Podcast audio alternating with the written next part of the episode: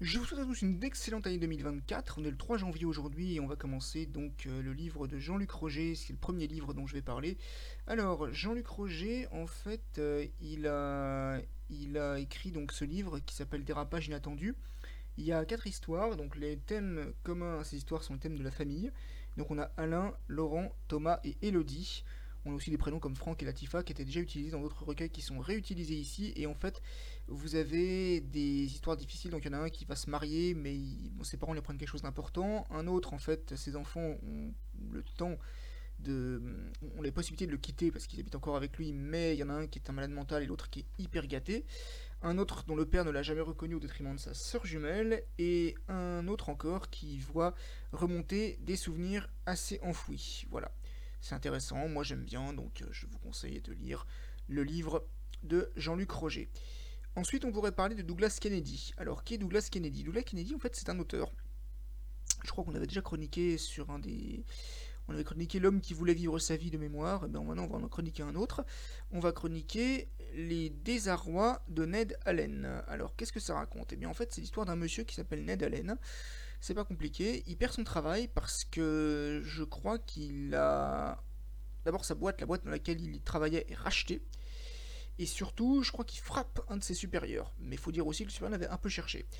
Ned est heureux en mariage avec sa femme Debbie, ils n'ont pas d'enfants, mais un soir, il va avoir une aventure extra-conjugale avec sa secrétaire, ce qui n'est pas forcément voulu mais du coup, sa femme veut plus lui parler, et lui, eh bien, il essaye, grâce à un, ancien copain de fac, de trouver un autre emploi, mais il sait pas encore dans quel engrenage il a mis le doigt. Voilà, mais en tout cas, c'est intéressant de découvrir son univers. Ensuite, on pourrait parler du livre, alors un livre qui parle, moi vous savez que j'aime beaucoup les calendriers, et c'est un livre qui a été écrit, donc c'est un livre qui a été écrit à deux mains, à quatre mains, pardon, donc par Nicole Masson et par euh, Maggie Lee. Alors Maggie Lee, en fait, c'est la cofondatrice de la, bibliothèque d'Aubervilliers et est diplômée de mathématiques appliquées aux sciences sociales.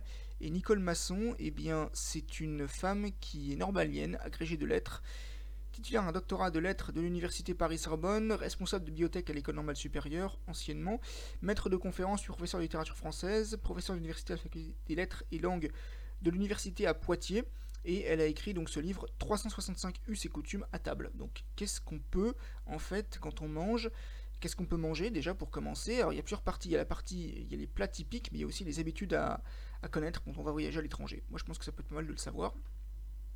Et on va terminer avec deux livres en fait qui ont été écrits par Adriano Farano. Alors qui est Adriano Farano? En fait, c'est un monsieur qui est également boulanger. En fait, il a, fondé Pane Vivo.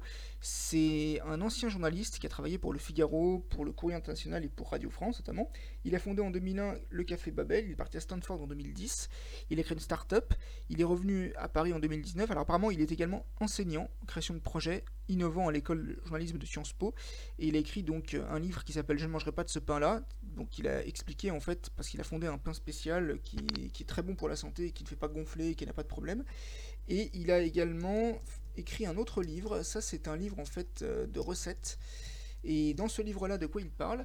Eh bien, il parle en fait euh, de 10 façons de préparer le pain rassis. Parce qu'on a toujours tendance à jeter le pain rassis, c'est une erreur. En fait, il faudrait davantage euh, se servir du pain pour justement faire des... des comment on appelle ça? Faire des, recettes innovantes, etc. Ça peut, ça peut être pas mal. Voilà. Eh bien, encore une fois, très bonne année 2024 et à la semaine prochaine.